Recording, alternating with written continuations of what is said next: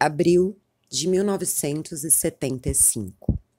Eram seis da tarde. O pequeno bairro estava com as ruas lotadas de pessoas voltando do trabalho.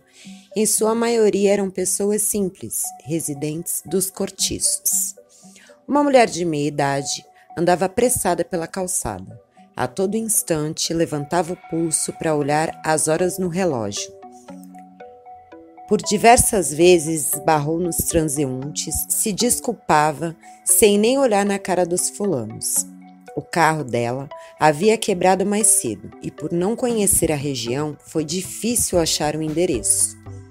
Ela andava olhando ora para o relógio, ora para os números das casas, até que encontrou a casa de número 777 e se assombrou ao ver que a casa era como se fosse um palácio abandonado um casarão de três pavimentos em estilo colonial que destoava completamente do restante do bairro. Se via luz através das grandes janelas, mas era tão mal cuidada que a propriedade parecia um mausoléu ou um cenário para filmes de terror. A mulher atravessou o jardim de grama alta, duvidosa. Ela analisou um pouco mais o lugar e, ao ver uma pichação no muro escrito Maldita bruxa, ela viu que estava no lugar certo. Ela subiu na varanda da entrada e se aproximou da enorme porta de duas folhas. Apertou a campainha e, em poucos segundos, um rapaz louro de olhos azuis abriu a grande porta e perguntou de modo ríspido: O que quer? Ela estava trêmula. Algo lhe dizia para sair correndo dali. Porém, o desejo de ter seu sonho realizado foi mais forte. Ela respondeu.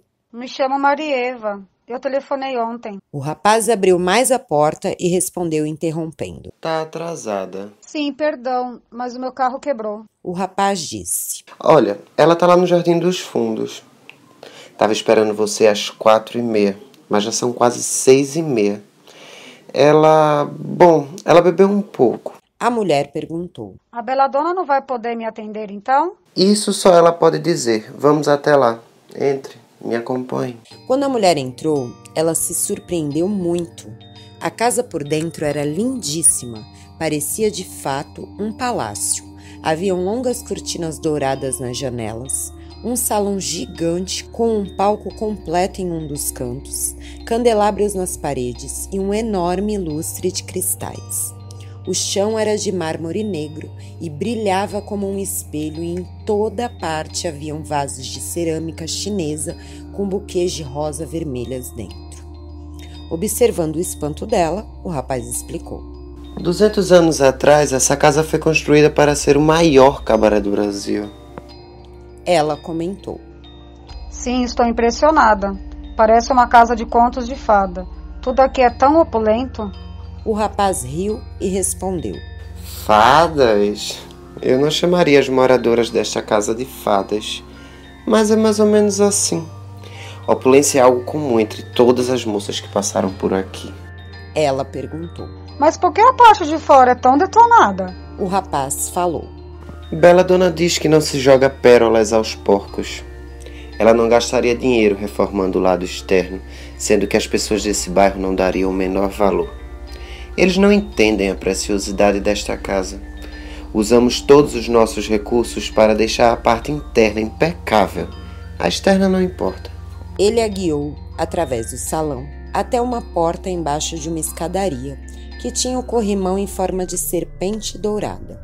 Ao abrir a porta, eles adentraram em um longo corredor cheio de portas de madeira escura que combinavam muito com o papel de parede vermelho escuro com arabescos negros.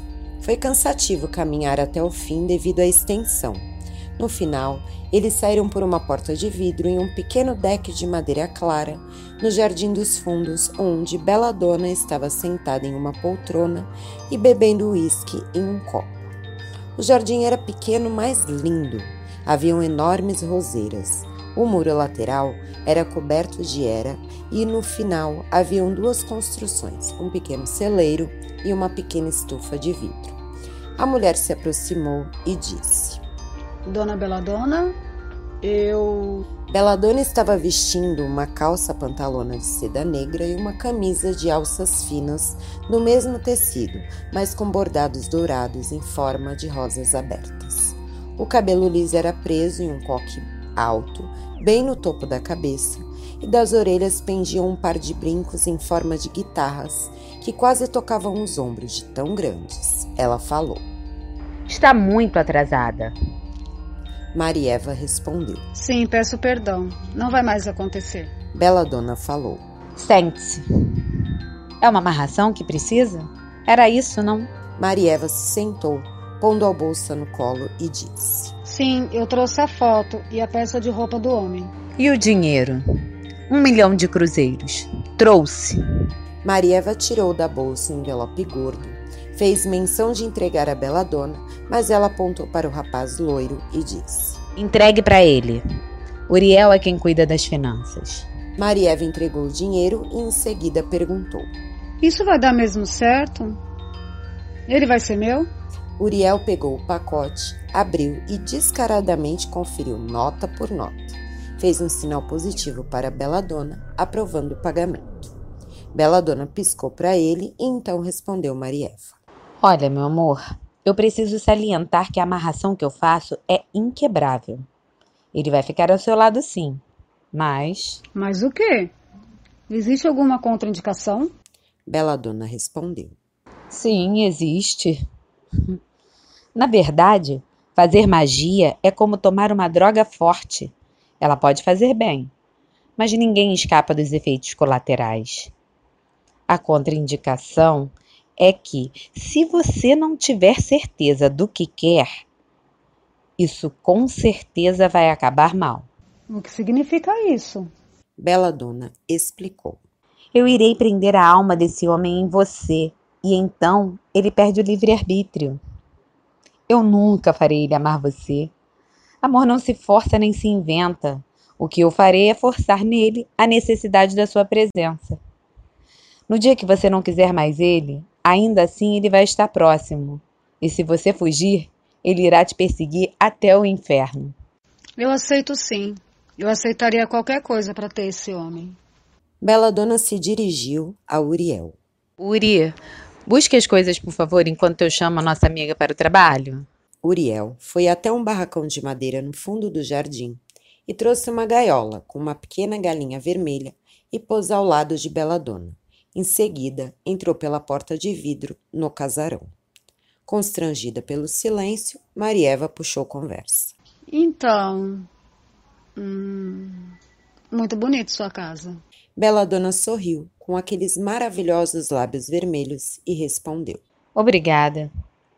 Essa casa pertenceu a um conde, mas ele vendeu para uma dama francesa no século XVIII. Ela fez aqui um suntuoso cabaré ela que me pediu para comprar a casa e mantê-la do jeito que está por dentro. No salão principal tem retratos delas, pinturas de artistas famosos como François Gerard e Francisco de Goya. Telas valiosíssimas, mas que eu nunca permiti que saíssem daqui. Marieva fez uma expressão de dúvida e questionou. Pintores renomados do século XVIII? Mas ela te pediu para comprar a casa? Mas ela não viveu no século XVIII também? Bela Dona riu e disse: Eu falo com espíritos. A antiga dona dessa casa morreu sim há muito tempo. Antes do meu nascimento, com certeza. Mas isso não me impediu de conhecer a ela e as demais que viveram aqui.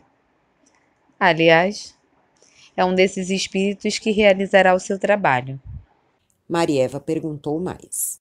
Mas não é você que vai fazer? É, eu tenho alguns dons, mas sou humana ainda. Nisso sou limitada. Para realizar grandes coisas, eu preciso de ajuda de espíritos, divindades, demônios. Se eu usar os meus próprios dons, coisas ruins podem acontecer comigo. Então eu uso apenas a minha mediunidade em casos como o seu e os espíritos fazem o resto. Uriel voltou com quatro caixas de madeira de tamanhos variados e as pôs na mesinha em frente à bela dona. Ela abriu uma a uma, da primeira tirou uma faca de prata, comprida, com a lâmina fina e o cabo trabalhado em arabescos. Da segunda, tirou uma vareta de incenso e um incensário de bambu. Terceira caixa era cheia de velas grandes, tipo velório, e entre elas a bela dona escolheu uma vermelha que estava pela metade e encaixou em um candelabro solitário. Da quarta caixa, ela tirou um grande leque branco e um embrulho pequeno que ela abriu e revelou ser um tarô. Bela Dona olhou para Uriel e disse: Falta mel, sal cor-de-rosa, uma rosa vermelha, um novelo de lã vermelha, o prato e a tina. Uriel deu meia volta e entrou na casa novamente. Buscou tudo e trouxe para ela. Bela Dona, ao conferir tudo, disse para Marieva: Agora irei chamar o espírito que trabalha comigo.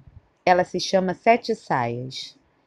Provavelmente você vai me ouvir falando com ela, mas não irá conseguir ver ela. Não se assuste. Certo. Sem problemas. Bela Dona acendeu o incenso, abanou o leque para espalhar a fumaça, se sentou com as costas eretas e respirou fundo. Fechou os olhos e pôs as mãos sobre as coxas, ficando em uma posição neutra. Ela se concentrou e invocou mentalmente a entidade.